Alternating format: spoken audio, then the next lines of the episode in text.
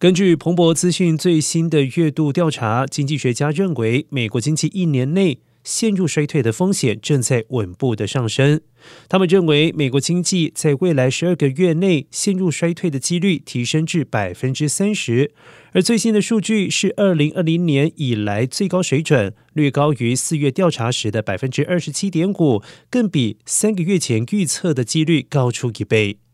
FED 正以升息让通膨迅速降温，然 FED 还要面临棘手的挑战，那就是既要让经济降温到足以抑制物价飙涨，但又必须避免紧缩力道过大，导致经济衰退。